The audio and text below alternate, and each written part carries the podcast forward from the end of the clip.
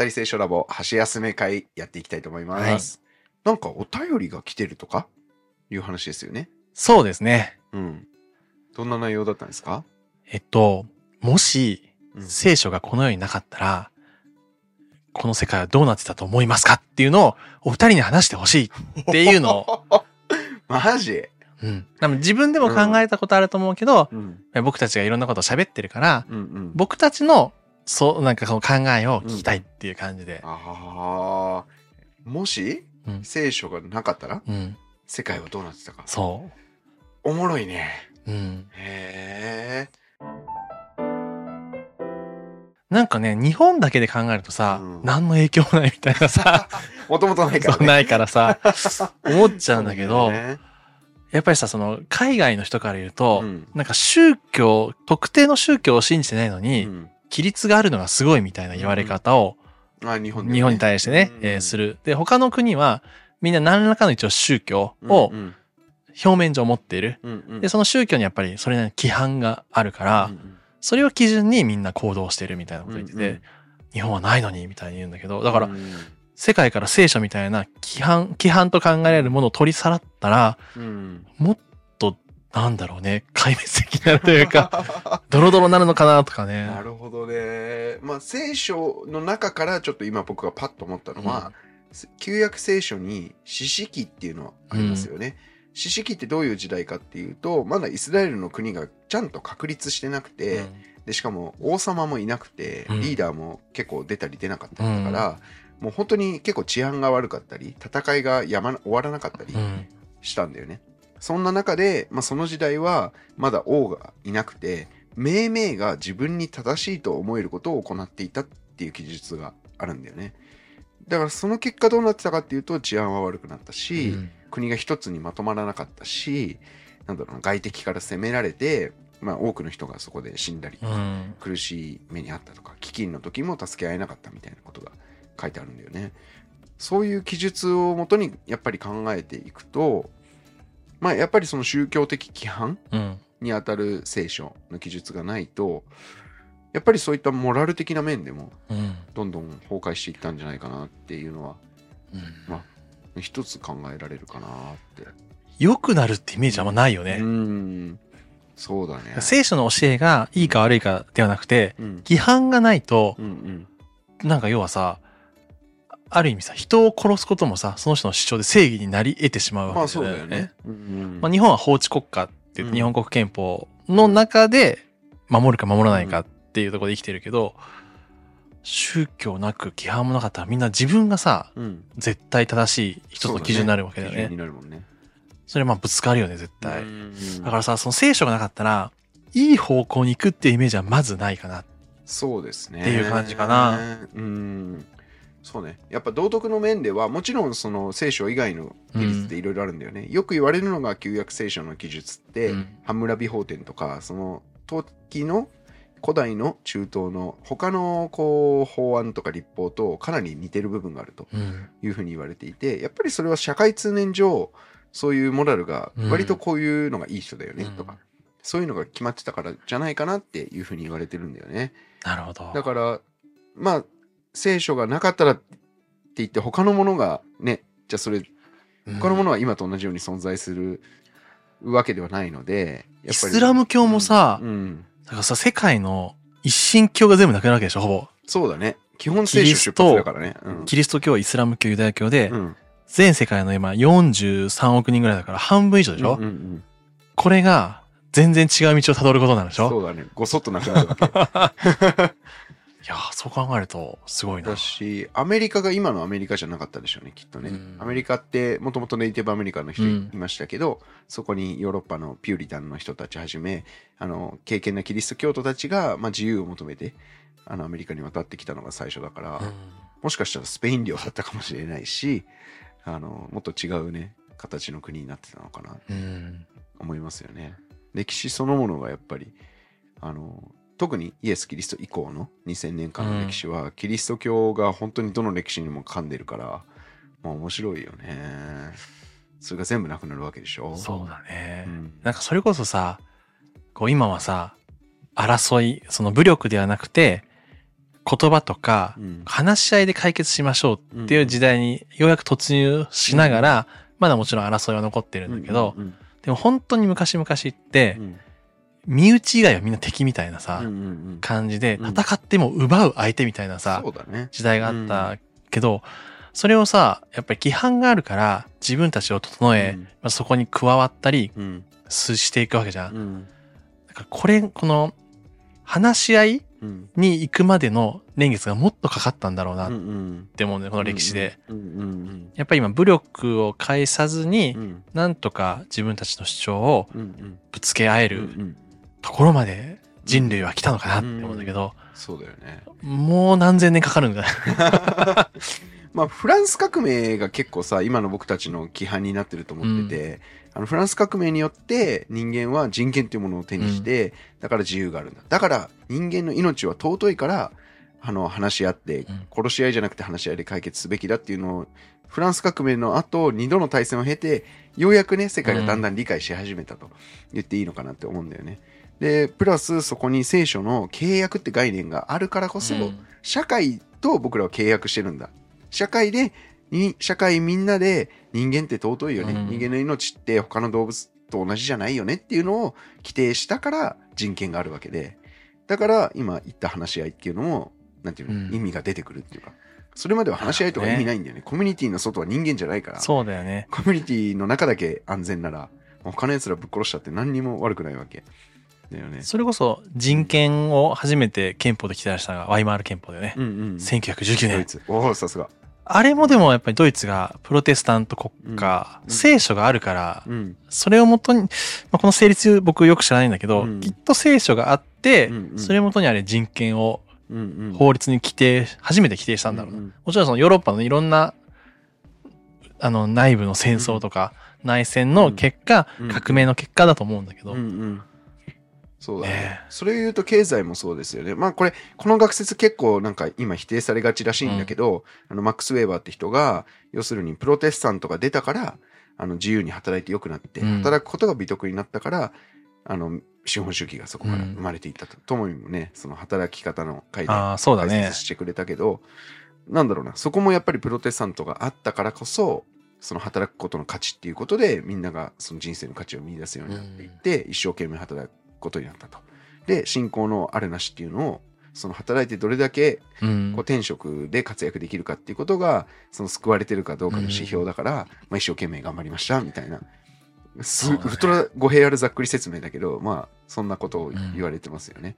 だから今みたいな資本主義市場経済みたいのがもしかしたらなかったかもしれなし、ないるほどな。まあ、僕はそれが100%いいとは思ってない立場なんですけど、まあなんだろうなそういう今の社会の人権であるとか、なんだ民主主義とか法治国家っていう概念であるとか、まあ、資本主義経済っていうものが、まあ全部なかったかもしれないって思うと面白いですよね。そうだ。ね。あと僕は、うん。科学の発展とかもう、ん。聖書があったからだと思っていて、うん。っていうのは、神概念でうん。がんじがらめになってたわけじゃん。うんもう神がうん。こう考えてるっていう風に受け止めて、うん。それ以外の考えは邪教だみたいな。でも、いや違うよなっていうさ、うん。ものすごい熱い思いでさ、うん。あーいろんな人たちがさ、科学として研究してってやるんだけど、規定があるからう、ん。ちょっと外れてるよねっていう考えを持つ人がいると思うんだよ。基準がないと、うん。それすら思いにくいんじゃないかなと思って。聖書の基準っていう、基準というちょっと息苦しさがあるから、その息苦しさをから出したい人たちがいろいろ考えるのかなと思うと、発展があるのかな。うん。まああとはさその僕進化論とか創造論のことを今考えてて、人間の起源がやっぱり聖書には明確に書いてあるわけだよね、神が作ったぞという、うん。その方法とか経緯はいろんな意見があるけど、うん。結局神が作ったっていうのは書いてあってだからこの世界が存在する意味人間が存在する意味うん。どうして人間はお互いに関係性を持って生きているんだろうとかそういうことの答えが、まあ、聖書には書いてある、うん。だから人間が存在している理由が分かるっていうのはあると思うんだよね。うん。これがなかったら自分は何でいるんだろうっていう謎のこのふんふわーっとしたうん。もやの中で生きるしかなくなっちゃううん。っていう感じがするよね。だから世界中の人がそれが分からない状態にうんなっちゃう僕もうん。聖書を信じた大きな理由の一つに、うん。何のために生きるんだよってやっぱ疑問があって、まあ疑問、そうやって疑問を考えられる余裕がやっぱり日本人だからあったと思うんだけど、うんで、やっぱり明確にイエス・キリストという救い主を神として信じて、で、その上で聖書という書かれているものを信じ、信じられて、で、その内容として神が作ったっていうのを信じて、うん。まあ個人的には納得したんだけど、うん。確かに信仰の対象がなしにうん。自分が何者かっていううん。アイデンティティを持つのは結構難しいんじゃないかなとは思って。う。ん。まあ、聖書にはね僕たちは何人でもないんだと。自由人でも奴隷でもユダヤ人でも違法人でもなく天国人なんだということが書いてあるよね、だから僕たちは神の子供っていうアイデンティティを聖書の記述を通して得ることができてるわけであってこれがなかったら本当にね自分たちが何にすがって生きていけばうん。いいのかわからないなって僕は個人的に。そう。いや、それこそなんか科学がずっとやってることって、うん。あの、人はどこから来て人はどこに行くのかっていうのが科学の結構大きなテーマでずっと言われてるね。で、それはやっぱり神という存在を外して、うん。なんか人間のアイデンティティを求めるっていうのがあるのね。これはもう科学のずっと共通した考え方なのね。ね。うんうん。まあ哲学もちょっとその気あるよね。その神を外してうん。自分の存在の意義を解って解いていたりとか、ごめんなさい。存在の起源を探っていくっていううん。その思考だけで知知識知恵だけでいあの突き進めていこうそうだね。というは試みですよね。聖書がなかったら。むずいよね。もう紀元前にはあったわけじゃないですか旧,、約聖書がね。で紀元も1世紀には新約聖書も完成していて、うんまあ、ほとんど僕らが生きてるこの2000年の社会って、まあ、そのそれこそパプアニューギニアのジャングルの奥地まで行かないと聖書がない世界って存在しないんで、難しいなってそうだね。思いますね。アマゾンの奥地とかね。世界史をやってもさう、ん古代世界ってほぼ全部さ、うん聖書の話だもんね、あれね。。まあ文献が残ってるっていうのもあるけどさ、聖書がない世界を考えるって難しいし、うんなかったら人が人として人を尊重してるんだろうかとかね。。なんか大体さ、人民の人民のによる人民のための政治とかもさ、うん聖書がやっぱりうん根幹に価値観としてあるもんね。聖書がない価値観ってさ、受け入れられるのかだろうか。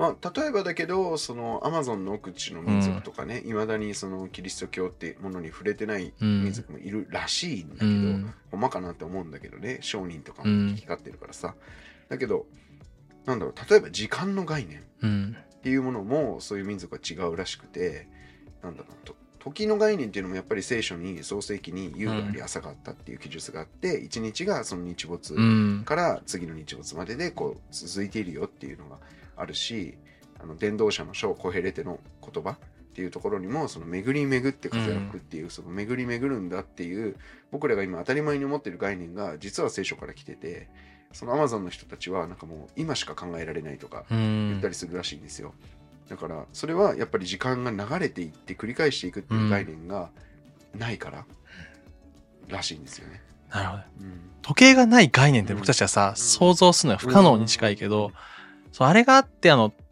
同じその大量生産の工場労働が発達したっていうもんね。ん。あのそれで言うと思い出したのが僕の妻はパパはニューギニアで8歳まで育ったんですけど、やっぱ現地のそのジャングルの民族みたいな人たちって約束するのがめっちゃ難しいんだって。うん。明日何時ねとか言ってもいや明日のことは明日になんなきゃ分かんないよっていう返事が来るらしくて。で何時あの例えば夕方行くよとか言っても夕方何時とか言ってないから本当にだからガチで3時間とか4時間とか待つらしいんですよ。へでもそれが現地では普通、うん、そういう時間の流れの中で生きてえ。うる、ん。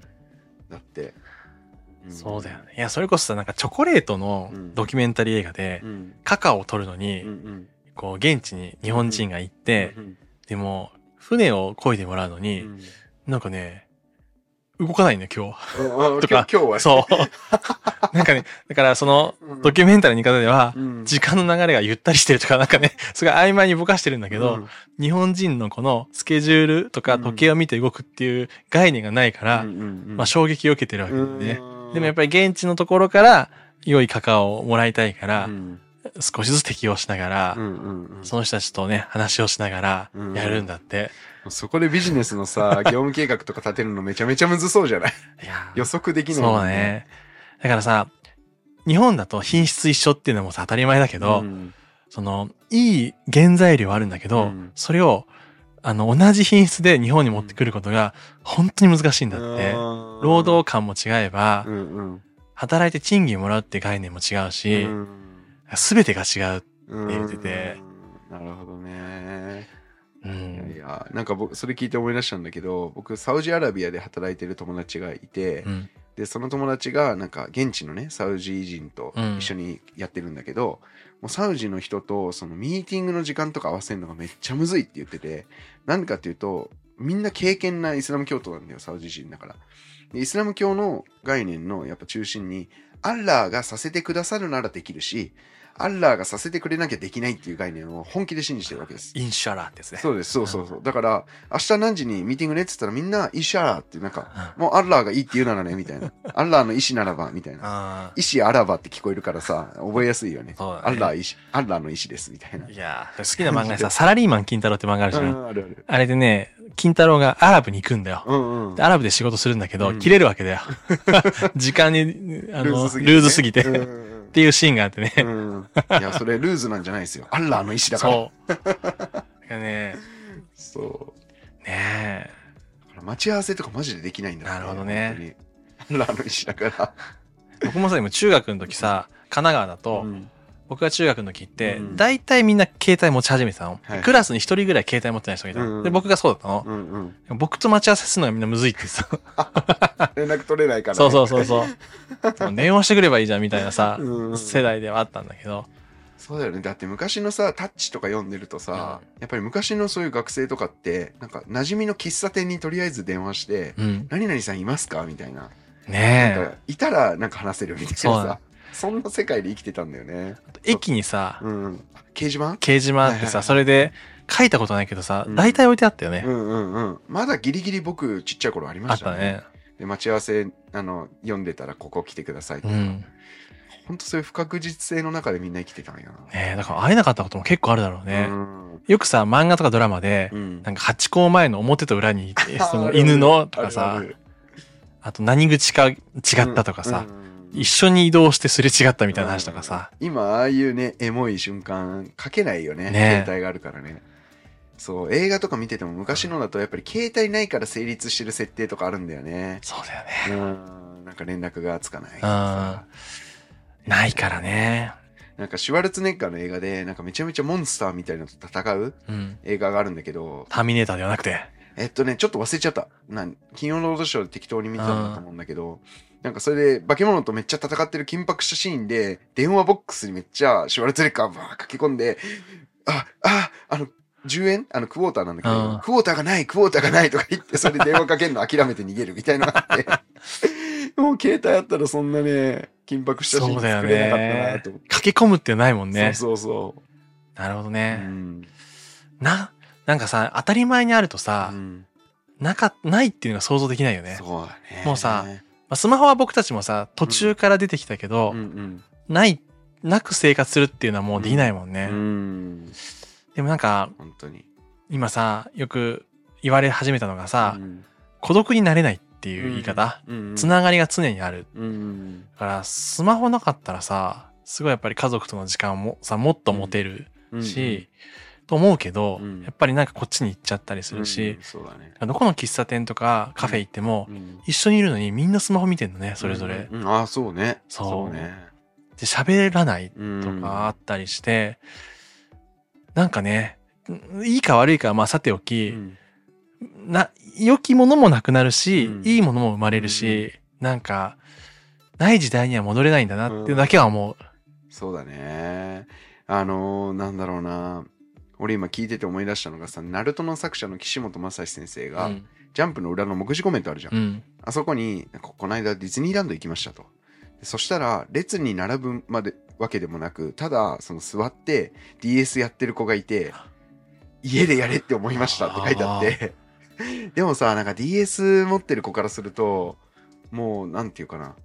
どこでもやりたいんだよね持ち運べるから、僕らの世代岸本先生も多分僕らよりちょい10個20個ぐらい上かな、わかんないけど。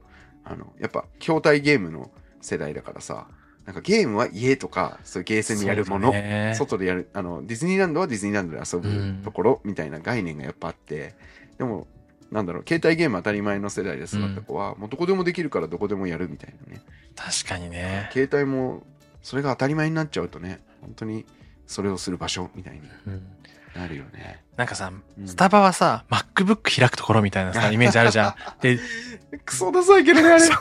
純喫茶はさ、うん。一人ぐらいたまにいるけどさ、うん。本当にコーヒー飲みに来てんだよね。そうだね。喋りに来てんだよね。あとはしゃ新聞読んだりね、文庫本読んだりね。ねなんかあるよねそういう雰囲気。え。なかった時には戻れないと思うし、一度便利を体験すると、うん。不便に戻るのは、すごい勇気がいるよね。そうだね生活、上げた生活水準を下げれないとか言うじゃん。そうだね。だからユダヤ人も安息日にいろいろ工夫して頑張ってるのは、やっぱ生活水準は下げたくないっていうね。そうだよね。そこがありますよね。うんというわけで、今20分以上喋ってきましたけれども、改めてやっぱり聖書あってよかったなっていうことを一言言って終わりましょうか。はい。聖書あってよかったな。でも本当に、なんかその日本だと聖書があるっていうのは当たり前ではない。うん。なんか信じる方が奇跡みたいな、うん本当に少ない人数だけど、うん。あるからこそ本当になんか良かったなっていうのは、この世界の歴史を見てもそうだし、うん。自分の人生にとってもそう思うし、だからさ、クリスチャンになってうん。いろいろ波乱万丈あったわけね、この十数年。うん。でも、信じてよかったなと。うん。聖書を読めてよかったなっていうのは、100%言えるなと思って、うん。ないことを想像するのが実はもうできないな。っっていうのはちょっと思いましたね。まあ、僕は一つ思ったのはやっぱり自分の存在に確信が持てたっていうのがすごく大きいなって思ってて。なるほど。聖書があるからこそ自分は神に作られたんだと。自分は神に愛されてる存在なんだ。イエス・キリストが死んでまでうん。価値を見出してくれた存在なんだっていうのが分かって、うん。それ以来僕本当に劣等感とか焦りとか自分がなんか一生懸命頑張んなきゃみたいなのがスーって消えたんですよねへえ。存在してていいんだっていうねいやいい話だ。